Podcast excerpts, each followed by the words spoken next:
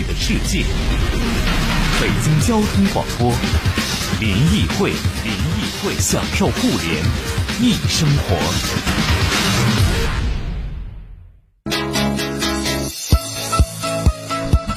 享受互联易生活，这里是联谊会，大家好，我是盛博。各位好，我是徐冉。啊，那今天呢，我们联谊会和大家来说说这个话题，叫做“科技让减肥更美好”吗？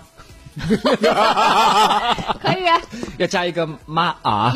为什么？因为减肥这件事情，它本身它不可能是特别愉快的，对对不对？因为它是跟人性在斗争的啊可。以说就不不太能愉快。对，但是呢，现在我们有各种各样的科技产品，比如说啊，以健身手环和体脂秤为代表的智能的身体监测类的产品，对啊，以智能的跑步机、智能的划船机为代表的智能联网科技类的健身器械。就是它会让你更快速的感知到你身体瘦了那么一丢丢，它也马上告诉你啊你瘦了一些啊，还有我们正反馈。我们给大家推荐过的各种食谱类型的、嗯呃 app 嘛 A P P 和以及这种利用间歇细碎的时间做一些体能训练、消耗热量的一些自己健身的 A P P 啊，以这是软件类的代表。那这些都是科技类的代表的产品，无论是软硬件，它们能不能让减肥变得更美好？当我们戴上一块能测心率的手表，我们应该怎么用？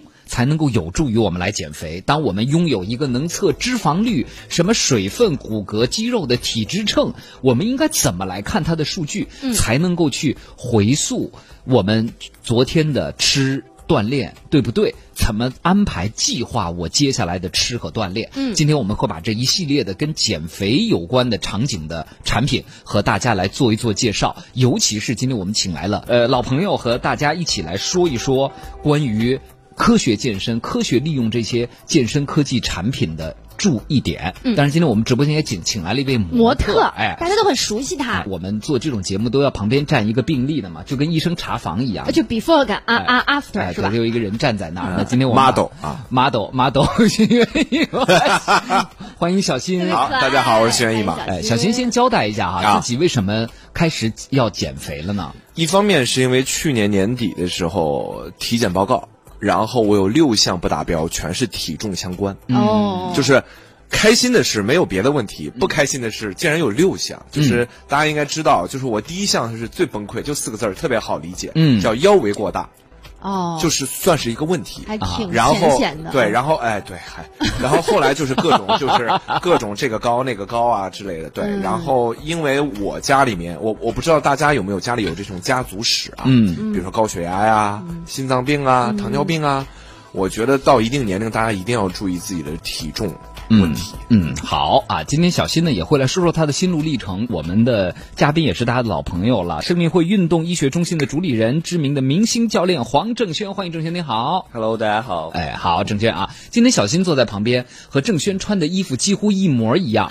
黑马甲。然后是灰灰色的，里边的一个是卫衣，一个是衬衣，颜值的差异在哪里？瘦和胖，为什么大家都要瘦？他们俩今天居然穿的一模一样还。真是，你不说我还真是没发现啊！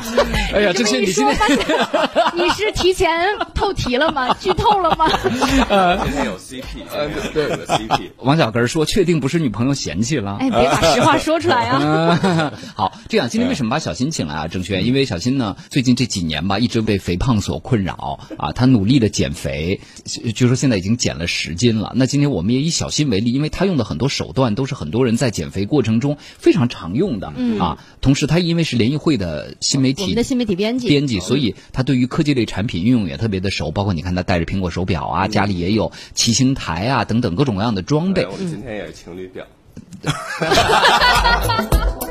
对他们戴的表也是一样的。对你你们私下有联系吗？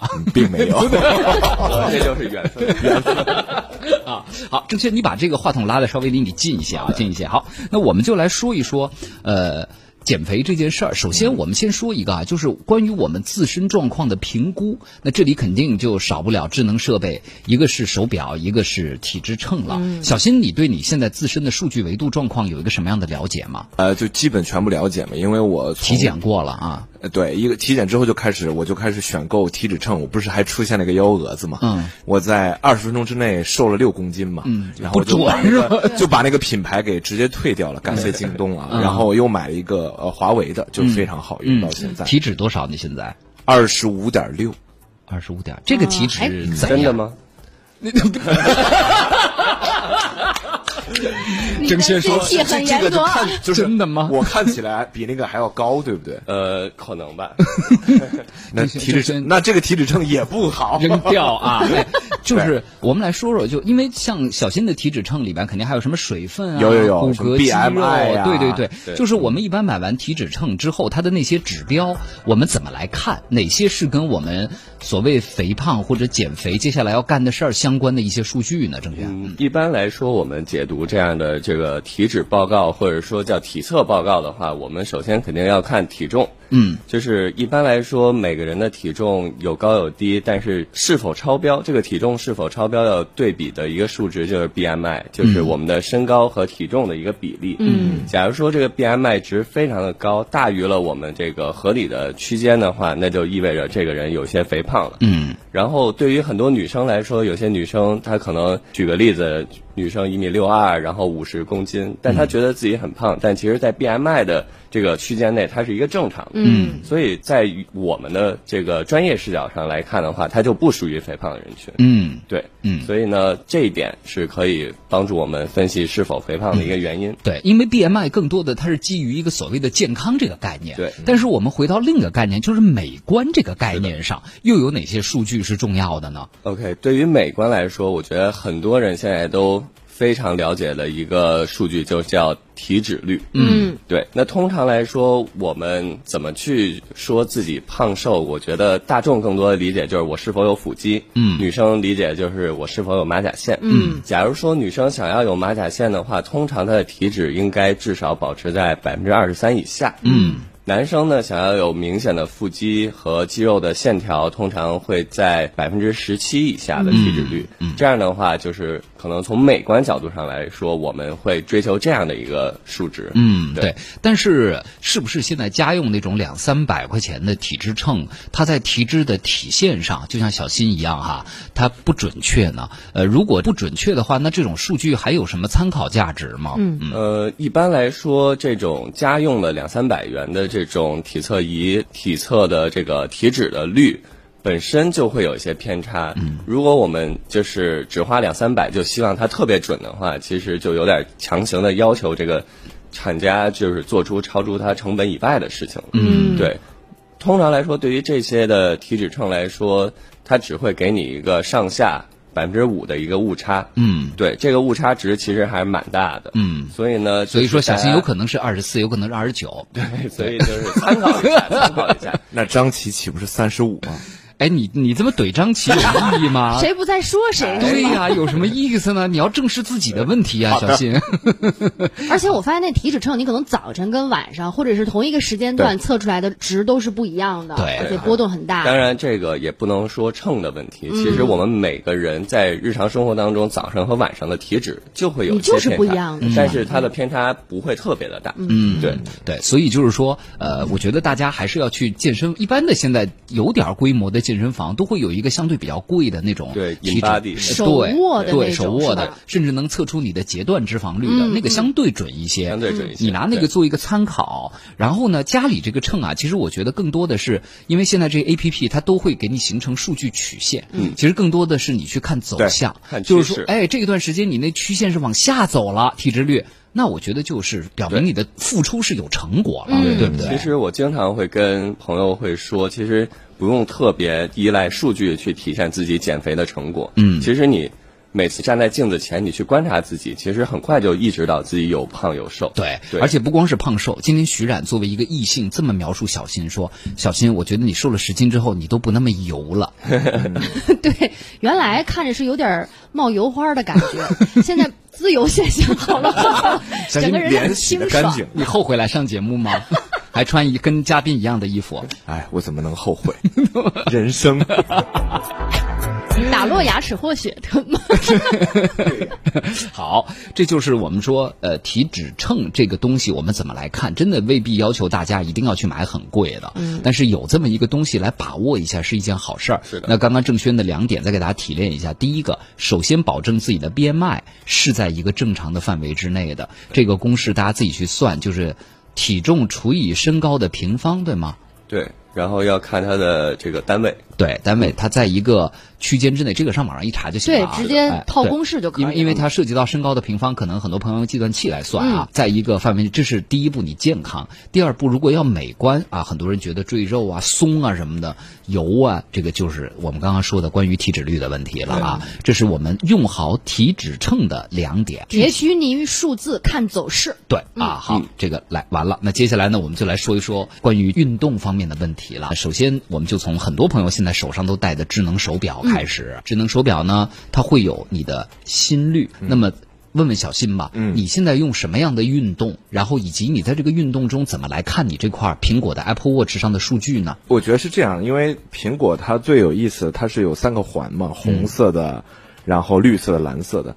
如果我每天能让它满，都合上，就是那三个圈儿都合上。但其实其实但做不到分你怎么设目标喽，哎，对，小新。是设目标。然后第一个就是肯定要有一个适合自己的目标，嗯然后第二个就属于，其实如果我能做到每天按我的目标满，我肯定就不会是这个样子了，对吧？所以所以呢，就是就是没有做到，所以它是有用的嘛。意思就是说，如果你每天睡前看没有满，第二天继续没满。哎，就就你就应该尽量让它满。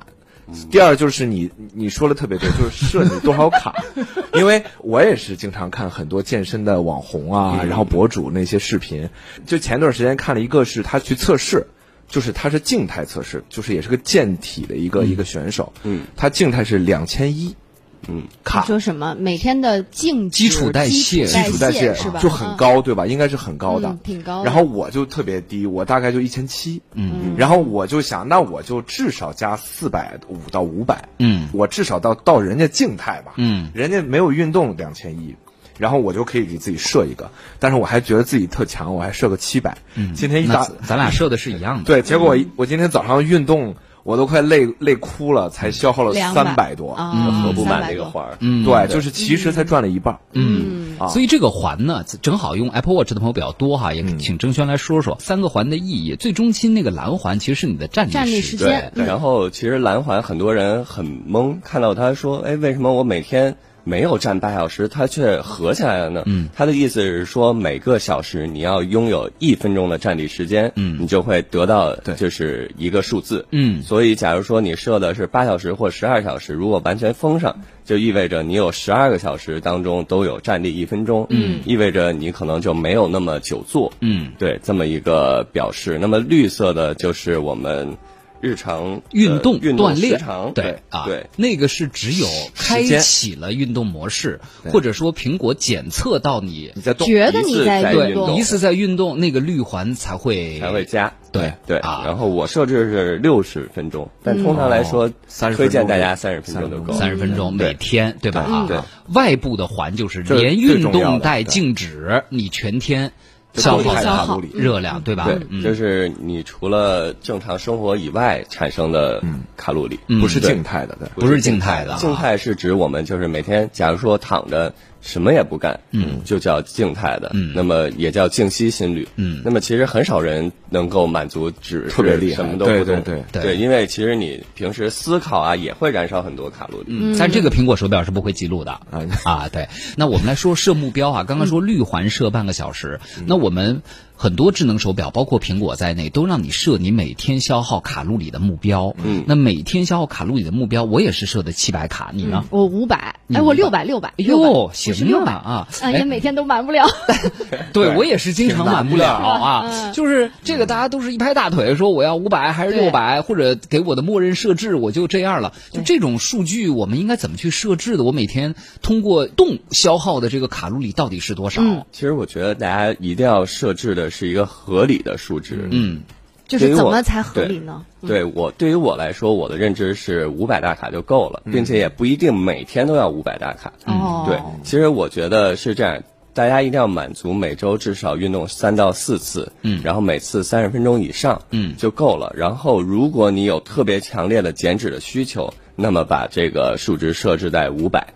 假如说你每天都能够有五百的消耗的话，意味着就你有三千五百大卡每周的消耗，那么三千五百大卡就等于是一磅脂肪的重量，嗯。所以就可以这么量化的去理解这个事儿。对，嗯，所以也就是说，这个五百对于普通人来说，应该是一个不错的数值了。但谁让我们都不是普通人呢？小新，你设的是多少来着？七百。七百七百啊射多少不重要，你但是我是这样的转圈，我每天只要去健身房锻炼了，我这七百一定能合。嗯，但如果我没有去健身房锻炼，这七百一定是合不了很难是的对对啊，合不了。但如果五百的话，那我觉得日常大家略微有意识的多爬两步楼梯，多走两步路，你一天的工作生活下来满五百好像又不是那么难的事情了。我的一个最明显的感觉就是，我不是现在每天，也不是每天了，就是做那个 HIT 没的，大概是九分钟。嗯，但它九分钟是呃，一共不是九分钟，它是运动一组是9分钟。一组对，然后中间有休息的，也就是每每一组中间休息二十秒，大概十几分钟吧。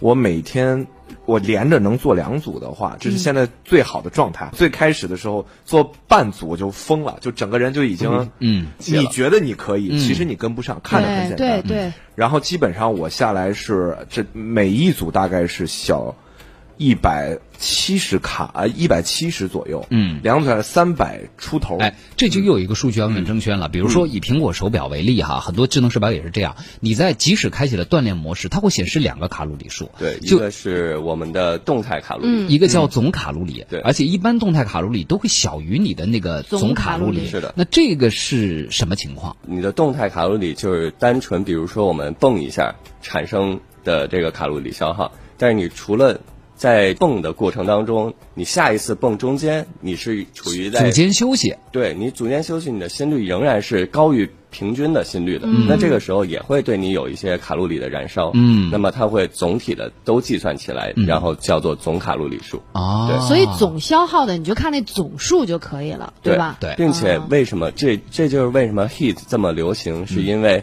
heat 在休息过程当中，其实心率也相当的高。嗯。那这个时候它的总时长都会有一些消耗，所以整体的消耗值会比较高。嗯，余情随梦去说了，擦地遛狗算运动吗？我下班到家，我实在是没时间呐。嗯，嗯，是不是这也要跟心率做一个比呃、对对，这就要去讨论到我们的靶心心率的这么一个事儿了。就来，是我假如说们要要说到手表上的心率功能了，就是说你擦地遛狗的时候，如果带着块心率表，那怎么看我属不属于运动呢？这个重要的信息，我们请郑轩来说一下啊。对，是这样。假如说你把擦地遛狗，如果手手表里面有个模式有擦地遛狗的话，它肯定就会帮你记录你的这个心率。如果不可以的话，你会观察你的心率，就是你的心率在擦地遛狗的过程当中没有明显上涨的话，其实对于你的整体卡路里燃烧是没有太大的变化的。嗯。对，虽然说你觉得很累，你觉得蹲地啊、遛狗很累，其实它的卡路里燃烧会比较低。嗯，这个原因是因为你的心率没有明显上涨。嗯那这个时候你身体燃烧的卡路里的总量就不会特别的高。嗯，对，所以就是说，我们手表上都有心率的功能。这个心率的功能，第一个作用就是刚刚郑轩说的，来判断我们算不算进入了运动的状态，是的啊，还是只是你认为你自己很忙的。我我反正挺累的，是不是就算运动了？对啊，那这个所谓心率明显的上涨，它有没有一个数值标的或者一个区间呢？呃，其实是有的。然后我们首先要了解一下，就是自己的最大心率。嗯，通常是二百一减去当前的年龄。小心二百一减四十是多少来着？哎，我没有没有，我二十，好取整嘛！哎呀，好的，四舍五入嘛，二百一减四十岁，小心啊，那就应该是一百七。嗯嗯，然后呢？假如说它的最大心率是一百七，那我们简单的把它乘以一个百分之六十吧。嗯，就是乘一个零点六，就大概超过这个数值，通常来说，我们就可以认为它在一个中的中低强度的训练当中。那只要他心率过百，就是中低强度了嘛？你想一百七乘以零点六嘛，对，对不对？六七四十二，一百零二下，你就算进入运动了，但无非还是强度比较低的运动。对，假如说可能我们认为中高运动，可能就要乘以零点八的数值。啊，那是不是每次运动的时候，你达到你最高心率和你超过平均心率的这个时间也要有所控制，不能让它一直在一百七，对吧？其实我是不太推荐大家运动的时候长期处于超高心率的，就是达到自己最大心率的。其实这是一个非常有损心血管健康的一件事情，对自己的心脏压力非常的大。嗯，对，如果要去。达到相对高的心率，可能保持个三十秒到一分钟就够了。再高，其实真的会有所损伤，就有负担了，对对吧？所以这个是一个特别好的提示。就如果大家在家里做一些 HIT 那样的运动哈，当然四十秒，对 HIT 这样的运动相对比较好，它可能能够帮助你去控制时间。但有的时候，比如说有些朋友自己在野外变速跑啊，那这个时候你就要知道，当你加速的时候，你看一看自己的心率，如果长期超过你最大心率的百分之八十，那么这种情况下您就要停下来了。就那个 HIT。就到心率峰值，它只能维持一个相对短的时间，短的三十秒，三十秒其实就到了三十秒，然后就要对停下来了。对对，现在就有很多运动爱好者，他可能比较喜欢突破自我啊，总是拿心率上的比较高作为一种炫耀，觉得你看我今天心率又到一百九了，好厉害，保持了五分钟。其实这样是一个错误的想法，这样很容易损伤自己身体。对，通常来说就是。如果你是减脂的话，维持在中等强度其实是非常有效的。对，这个时候我们的脂肪供能是主要的来源。如果我们的心率非常高的时候，其实它并不是用脂肪去供能了，要燃烧身体当中很多其他的能源去帮助你完成这些运动。嗯，王登登问了个问题，他说：“呀，那我一直看恐怖片的话，会不会也减脂啊？”对，看恐怖片其实会有一定的卡路里的燃烧。哇，那推荐大家去玩鬼屋，太燃就合着那天我是减脂去了，是吧？所以你晚上回家发烧了呢。对，比如说鬼屋长时间让你处于一个高度紧张、心跳比较快的状态，其实你就在疯狂的使用卡路里去帮助你燃烧一些能量，因为。你这个时候身体会准备时刻去逃跑啊，做出一些拯救生生命的一些反应。嗯，我这个时候就会燃烧很多卡路里。但人老这样会出事儿。对对对，老这样偶尔偶尔，比如说对周末的时候啊，或者怎么着的。而且这咱们这替鬼屋又想到一个营销的一句口口号，对不对？哎，遛狗哎，那同样心率高，我泡温泉我心率也会高。泡温泉泡热水澡可以减肥吗？呃，理论上是不可以减肥 啊，但是它一定会燃烧你卡路里，嗯，对，会增加短时间的这些燃烧热量，嗯，对，呃，然后有朋友问说，爬山心率多少合适啊？那这就好算了呀，嗯。你先把二百一减去你的年纪，你爬山呢，你如果爬到二百一减去你的年纪乘以零点八，那个心率。你大概这么高心率三十秒，你就应该要放慢速度，放缓或者停下来了，对吧？而且很多运动手表还有一个功能，就是算你心率恢复的时间。其实这是人运动能力和心脏能力的一个表现，对吧？郑轩可以跟大家说说。心率，比如说我们做一个 hit，冲到了一个相对比较高，可能快达到自己最高心率的时候。你要休息，那这个时候这个心率下降的速度越快，意味着你的心血管的水平就越好。嗯，对。假如说下降的比较慢，你的心率始终在，即使在休息时间下降的也很慢，那证明你的心脏的这个功能可能就没有那么好。嗯，就是大家爬山啊，一般你看有些人爬说到这个坡，咱们歇一会儿吧。有很多人一开始还是，但他很快你就听不见他喘气了。但像小新呢，一直是。又要开始了，歇了五分钟了吗？还在喘，这就是你心血管功能的问题了。就是别一直不喘，就很危险。那是湘西赶尸人。啊，然后大家这个减肥的方法很多嘛。三三九九说：“我在商场追孩子算吗？”你算算，你你心率能上？我我估计您心累更多一点啊。余情随梦去说，突然想起呢，普通的健身环也可以测心率啊，运动的时候会提示，就是不知道准不准。心率现在基本上都还算的是比较准的基本上 OK 的啊。对，至于就是强度啊，或者运动模式，可能还需要手表，呃，Apple Watch 像这种智能手表会比较聪明。嗯，比如说我们在。划船、跳绳的时候，它会自动检测到你在做某种运动。嗯，对。那么它某种运动下的这个算法，对你你的这个卡路里燃烧的算法也会有所区别。嗯，对。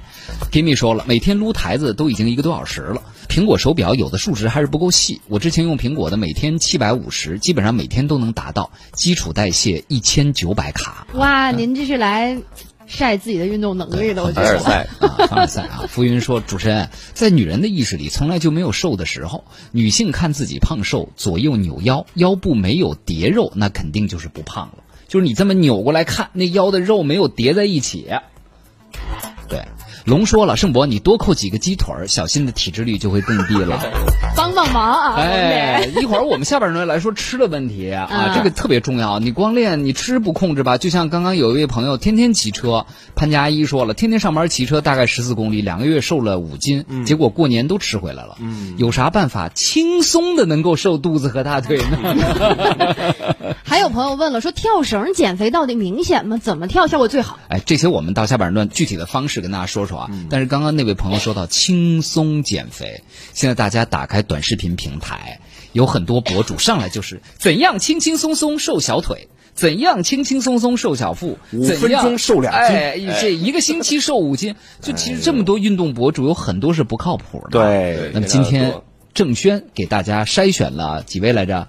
十位，十位啊，对，十位啊作为一个知名的运动医学的主理人筛选出来的运动博主，小新怎么看来着？啊，大家回复关键词“健身”就可以看到这篇文章。文章里面有郑轩的这个视频链接，大家可以复制去看。但是我也把它里边内容都整理成文章了，大家可以哎，看一下对对对，就是那些真正是符合规律的、嗯靠谱的运动类的博主，郑轩推荐了十个，大家在我们的微信公众号“联谊会”中回复“健身健身”就可以了。联谊会，享受互联易生活。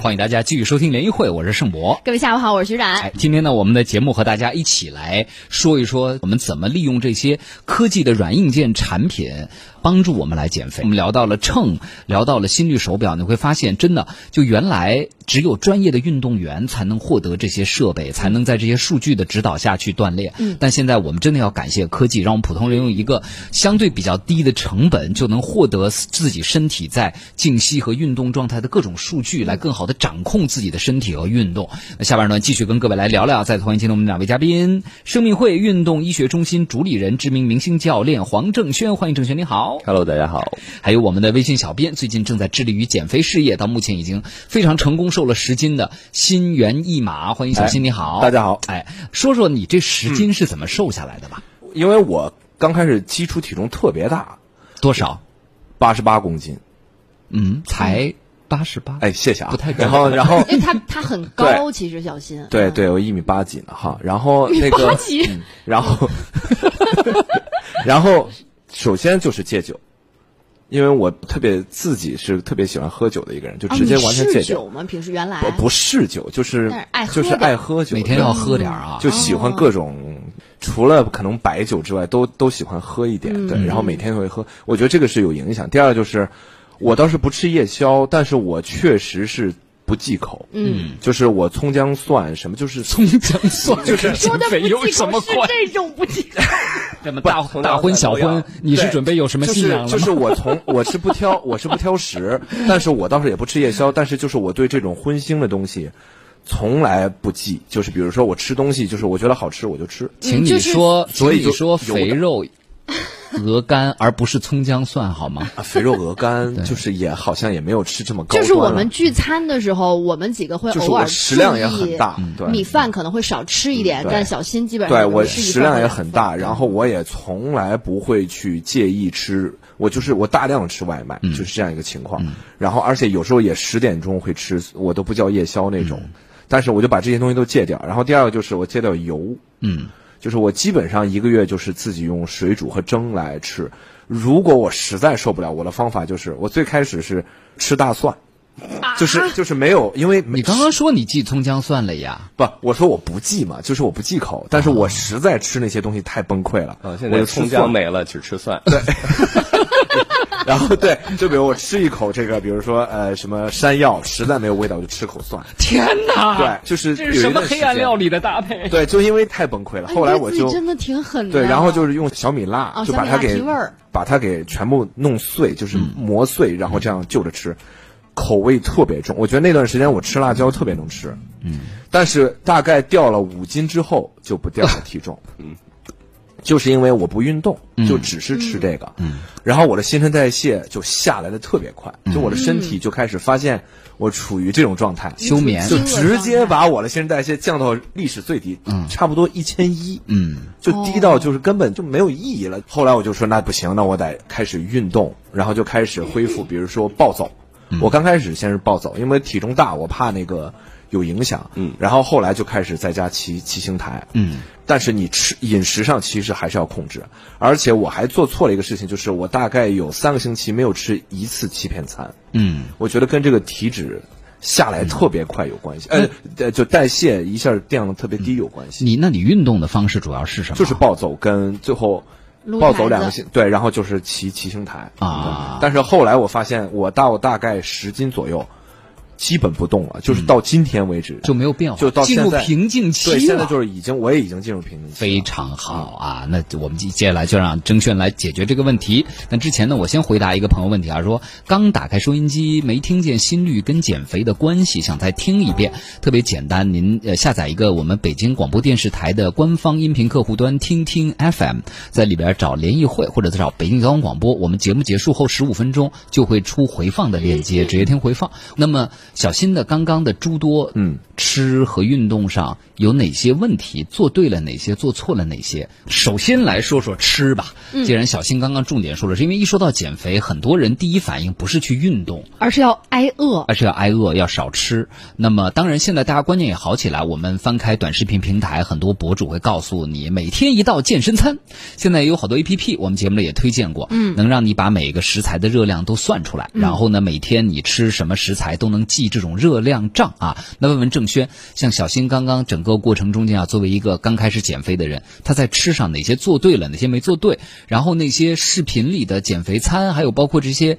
呃，食食材热量的记录的 A P P，我们应该怎么来用呢？嗯，他的问题，我觉得，呃，饮食上面应该慢慢去改，嗯不能说是今天说好我要减肥了，我今天就不能怎么怎么样。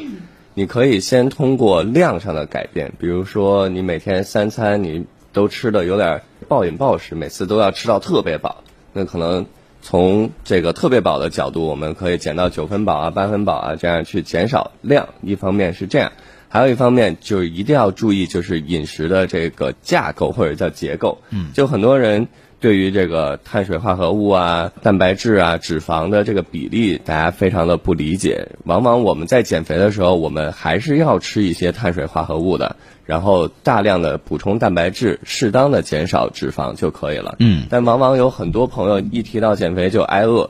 他们往往不吃的东西就是蛋白质和脂肪，嗯但其实往往蛋白质和脂肪是我们减肥的关键。我们减肥当中最需要去补充的就是蛋白质和脂肪，但是往往很多人就选择，比如说你刚刚说的，你刚刚吃的大量的减肥时期吃的东西还是以碳水化合物为主，对对，嗯。所以呢，当你的这个食材特别的偏向某一种东西的时候，就会造成一些瓶颈期。你再去减少这个食物的使用量，你还是不会掉体重，因为身体会自然而然进入到一个所谓的省电模式，它会让你的消耗的卡路里每天的代谢急速的降低，去保持你的身体的健康。嗯，如果你这样对待身体的话，你就会可能会有一些疾病的产生。嗯，对，所以嗯。对，我觉得就刚刚郑轩说的很好，小新，嗯就是所以大家去网上看那些健身餐的制作，如果他天天都让你白水煮一点菜叶子和弄点红薯吃的话，那个就不要再看了。嗯对就是一个好的健身餐里边必须要有肉。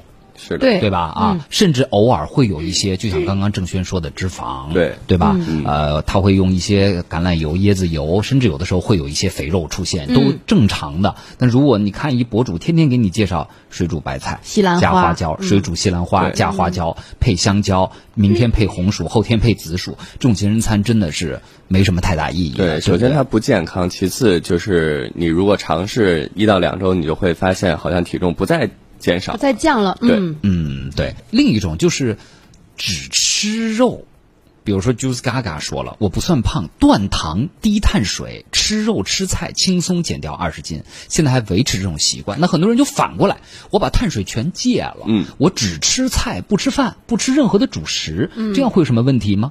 通常来说，呃，戒碳我们通常会称它叫生酮饮食，就是我们基本上不吃任何碳水化合物。在这儿大家理解一下，碳水化合物基本上就是糖，我们理解的就是单糖、双糖和多糖。那么通常水果也是一种糖，那么平时吃的米饭啊，所谓的主食米面啊，也是一种糖。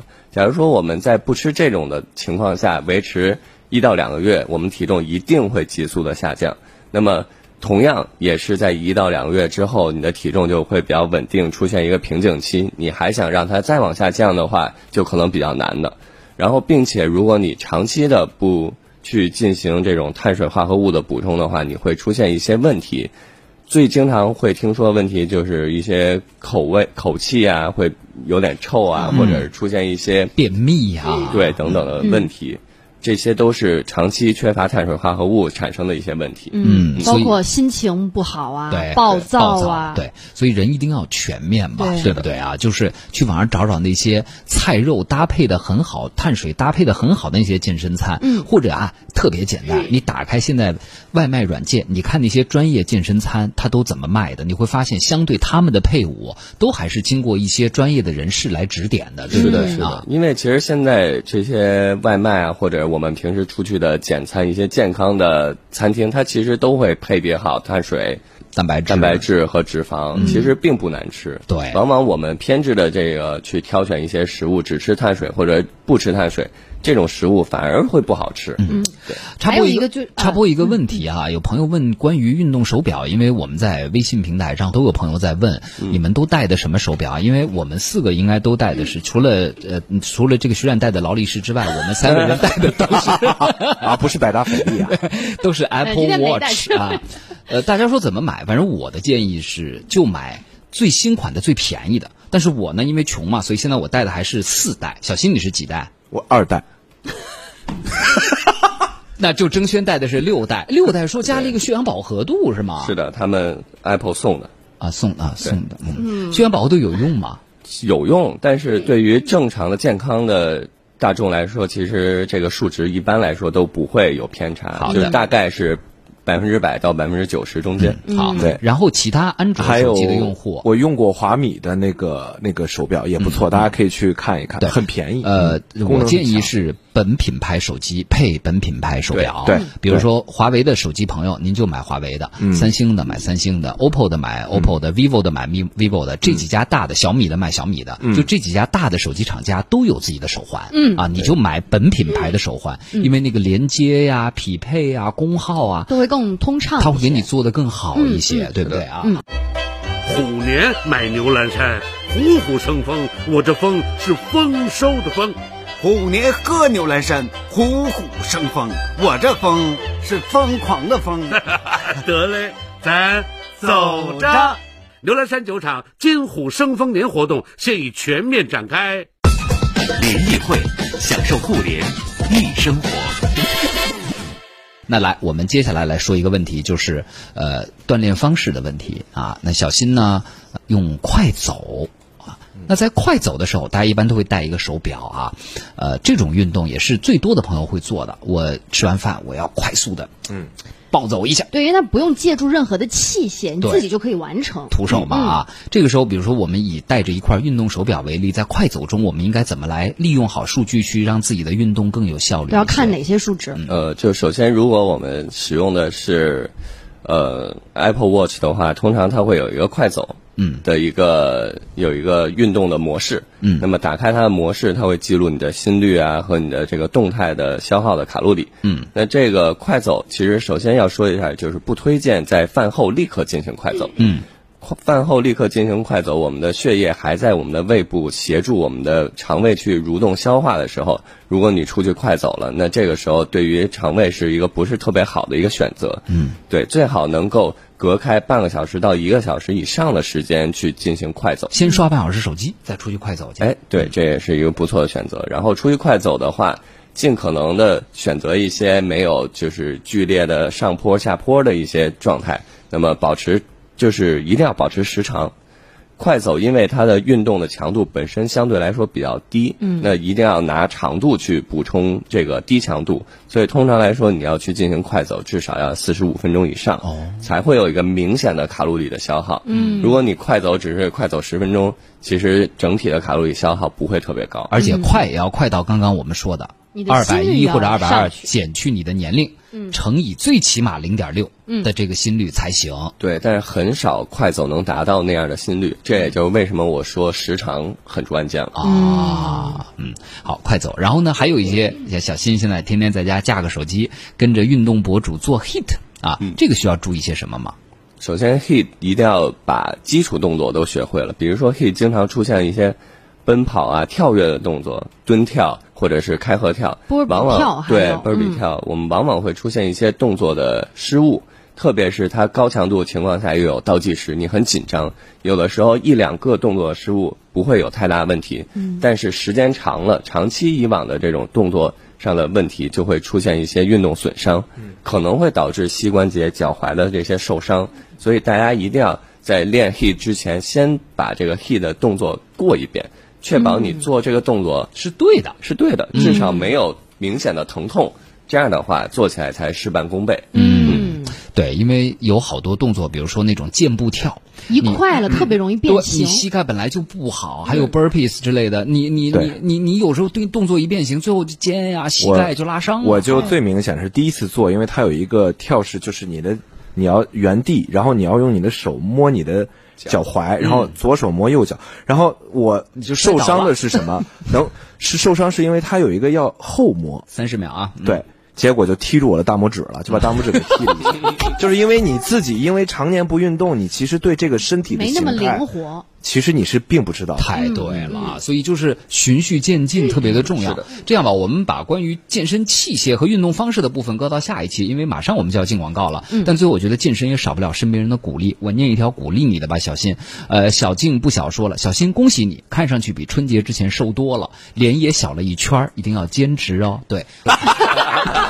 所以我们身边还要有一个善于鼓励我们的。您今年一定发财。好，谢谢郑轩啊，谢谢。接下来是一路畅通，我是盛博，我是徐冉，再见了各位。